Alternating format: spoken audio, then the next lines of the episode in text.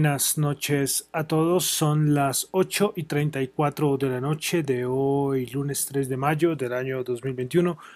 Mi nombre es John Torres y este es el resumen de las noticias económicas del día del día de hoy. Quiero saludar a los que me escuchan en vivo en Radio Dato Economía, los que escuchan el podcast en Spotify, en Apple Podcast y en YouTube.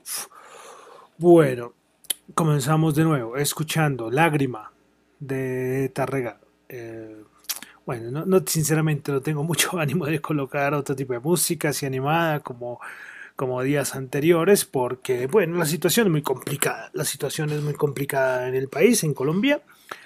Y entonces como que no da para, para mucha cosa. Pero continúo con, la, con la música, que es un fragmento pequeño. Eh, listo.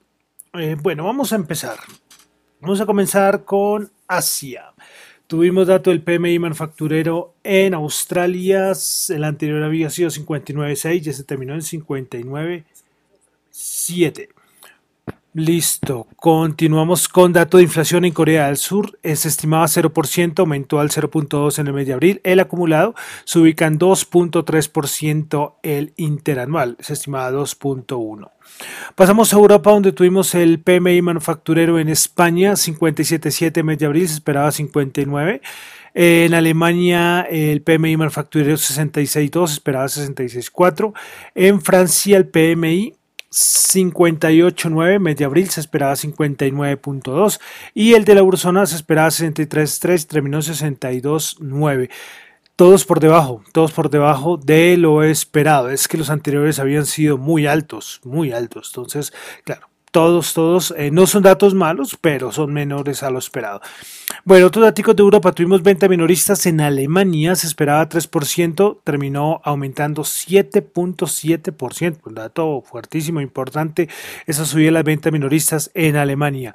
Y tuvimos dato de inflación en Turquía, prepárense, 17.1%, y eso que quedó menor a lo estimado, porque esperaba 17.3% el el anual. Y precios del productor, índice de precios del productor, 35.17, es decir, por encima de los 33.1 esperado. Lo de la economía turca, complicado. Vamos a Estados Unidos, ISM manufacturero 60.7, aunque se esperaba, es un dato bueno, pero se esperaba 65. Y el market, el PMI eh, manufacturero 60.5, se esperaba 60.7. Pues el ISM manufacturero sí muy por debajo de lo esperado, se esperaba 65, terminó en 60. Hoy tuvimos algunos comentarios de Powell de Jerome Hayden Powell diciendo Estados Unidos, bueno, que las perspectivas económicas de Estados Unidos han mejorado muchísimo, han mejorado claramente, que la economía aún está, no está fuera de peligro, pero se está haciendo un progreso muy importante. Y finalmente que la economía se está abriendo poco a poco y se está fortaleciendo la actividad económica y la creación de empleo. También dijo algo de la divisa digital, pues eso lo vamos a tocar ahorita más adelante, eh, porque también sale una noticia relacionada, pero bueno, que sigan ellos con sus pruebas y analizando todo, a ver si es, si, es de verdad inmediato lo de que se necesita lo más pronto posible un, un dólar digital. Bueno, hoy también tuvimos eh, un comentario de Yellen, de Jared Yellen, la del Tesoro de los Estados Unidos, diciendo que no ve eh, que, o sea, que no ve que el plan de infraestructura o futuros planes que ocurran en Estados Unidos pueda apoyar a la inflación. Todo el mundo dice que la inflación es transitoria, ya esto ya creo que lo tenemos muy claro. Bueno, pasamos a Colombia, Colombia, Colombia, ay Colombia, Dios mío, con tanta cosa que estamos pasando. Recuerda cuando yo le decía que tenemos que prepararnos, yo se, sabía, se sabía esto, creo que se sabía que, que, lo de la reforma tributaria iba a ser una excusa, una excusa perdón, para, para caos político, porque si vienen elecciones el otro año, para vandalismo, bueno, para todo lo malo que podamos eh, pensar que está ocurriendo ahora, eh, lo de la reforma tributaria y ahora ya sacaron otros, otros temas. Pero bueno, ¿qué ha pasado este fin de semana? Bueno, el primero que todo, el presidente Iván Duque retiró la reforma tributaria del Congreso y sí se va a presentar un nuevo documento que se logre con consenso, ¿ok? Dice, dijo el presidente Iván Duque que no tocará el IVA a los alimentos, ni aumentará la base de rentas a los naturales. Aquí la palabra clave es consenso. Es que esta reforma tributaria, este proyecto de reforma tributaria no se presentó con consenso. ¿Ok? Por eso fue todo el lío. Es que, es que lo de la palabra consenso es muy importante. O sea, ni siquiera el partido del gobierno estaba a favor. Imagínense eso. O una cosa, ahí comenzó mal. Comenzó mal la reforma tributaria por ese lado.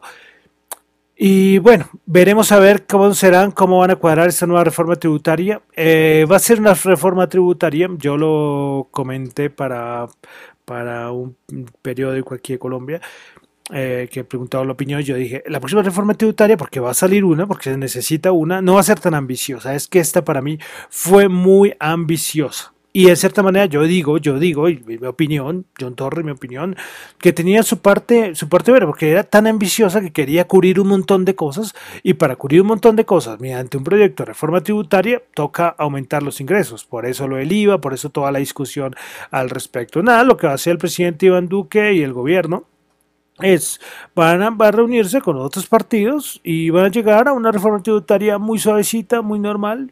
Ya al presidente Iván Duque le queda un año de gobierno, ya saldrá y el problema va a ser para el siguiente, ¿eh? para el siguiente gobierno. Ese es el que yo quiero verlo, ese es el que yo quiero ver.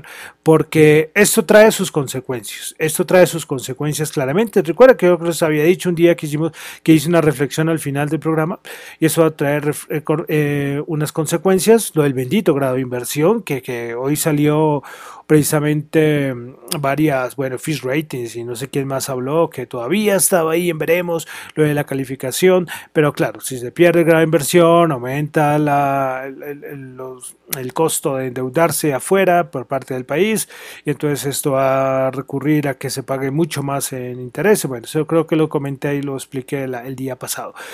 Y es muy importante, es muy importante eso. Entonces, bueno, yo creo que eso va a ser así. El próximo reforma tributaria saldrá, no van a tocar el IVA, una cosa un poco, un poco light para colocarlo. Y bueno, veremos a ver el próximo presidente cómo va a proponer la reforma tributaria.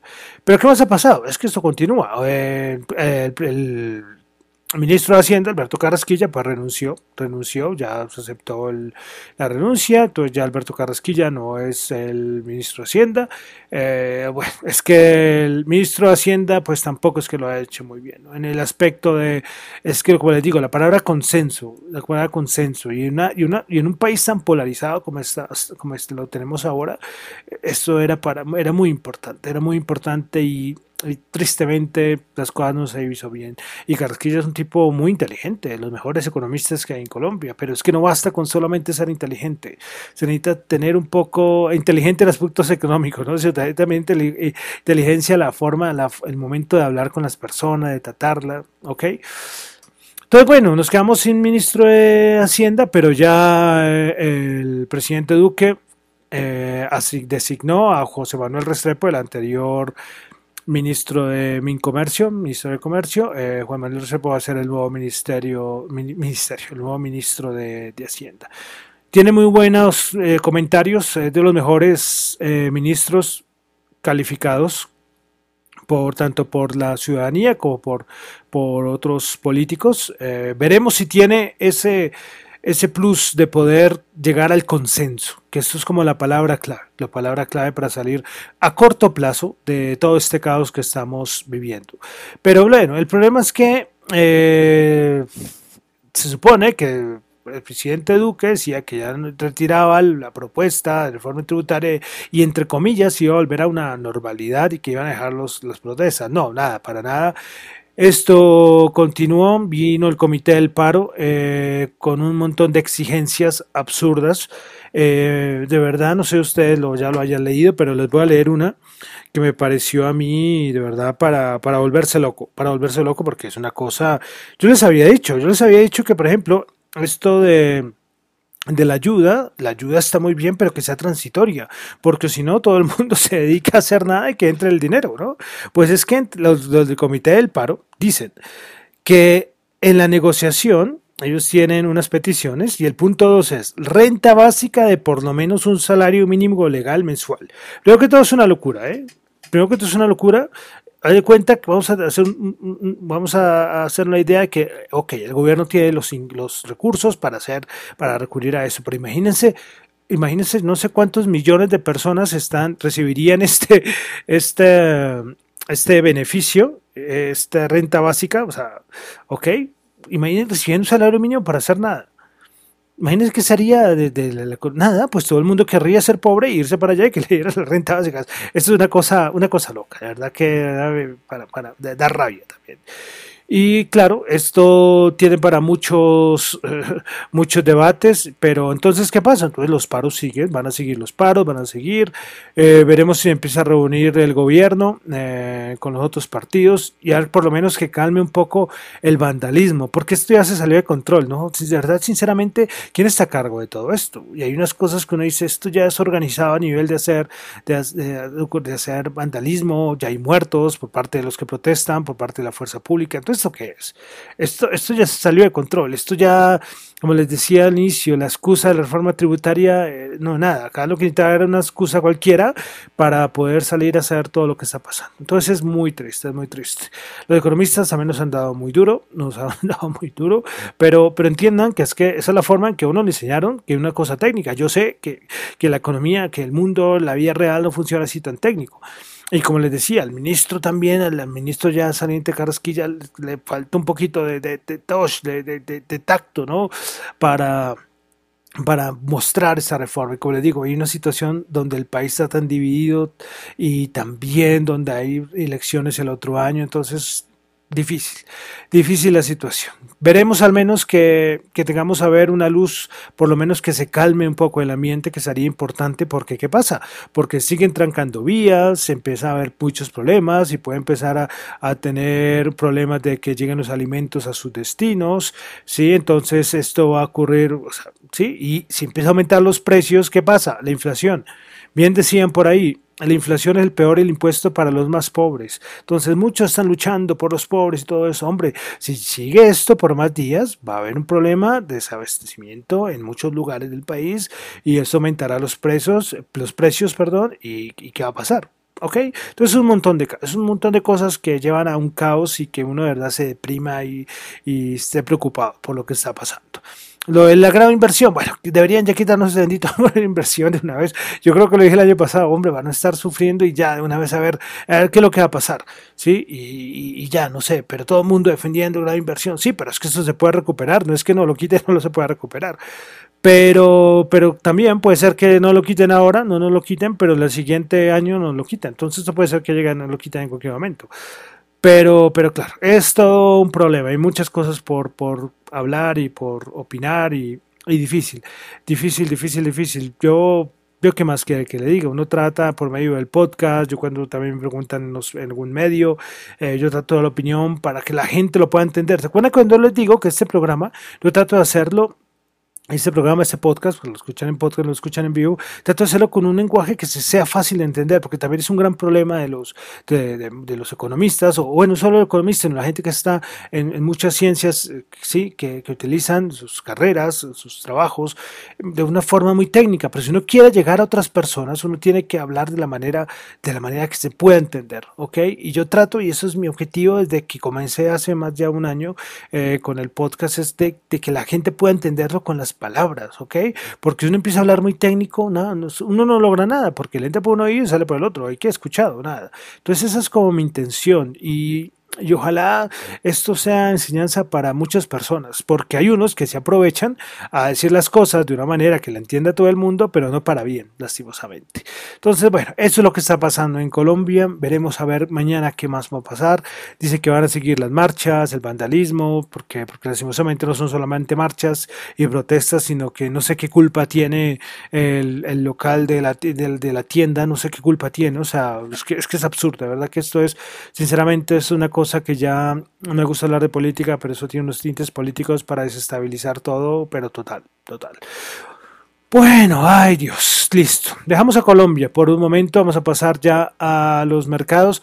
De mercados solamente voy a decir que el fin de semana tuvimos a Warren Buffett eh, hablando, pues, a, anual, a, la cita anual con sus accionistas de Berkshire y bueno, voy a recalcar solamente una cosita y es que, bueno, hablemos de una de dos cositas. Primero que todo, habló muy mal con Burger, que hablaba muy mal del Bitcoin. Bueno, ellos, ellos odian todo esto. Pero también habló muy mal de Robinhood. Robinhood es la aplicación que utiliza Estados, Unidos para hacer trading.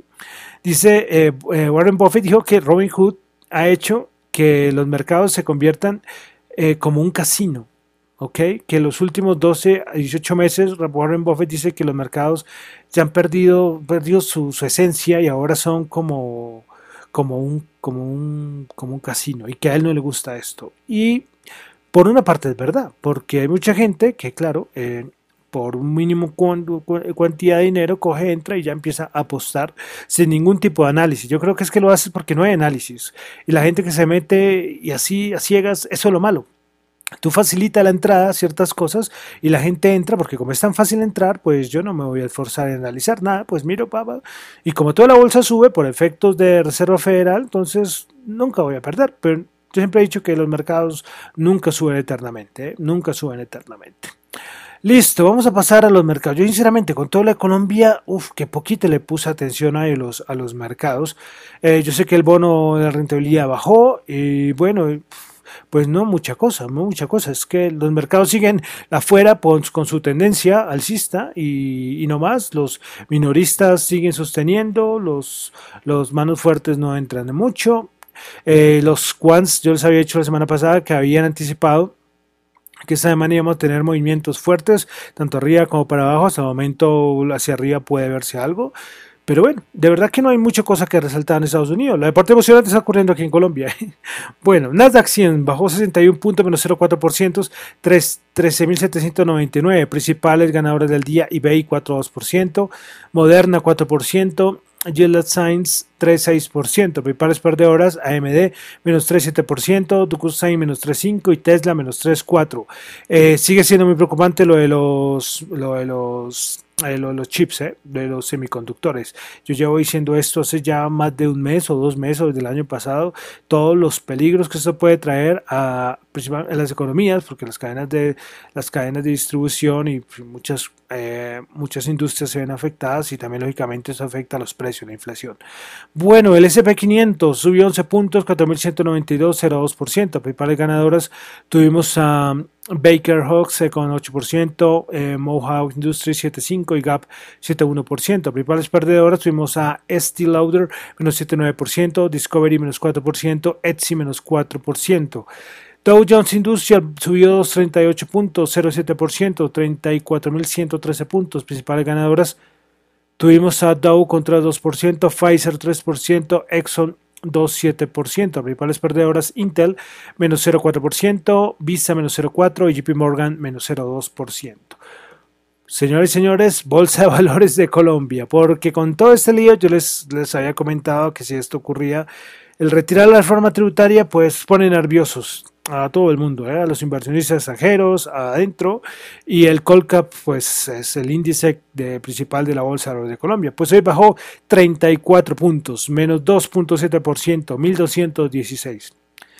Principales ganadores, bueno, perdedoras, principales perdedoras. Avianca, 9.1%, por ahí salió la noticia Avianca, donde siguen advirtiendo que es muy riesgoso invertir en Avianca. La misma empresa lo está diciendo, ¿eh? pero es que pues, siempre les he dicho que desde el año pasado no debería estar esto listado. Bueno, Avianca subió el 9.1%, Canacol subió el 1.4% y Minero subió el 0.4%. Principales perdedoras, El Cóndor menos 7.9%, Preferencial Grupo Argos menos 7.5%, Grupo Argos Ordinaria menos 6.2%.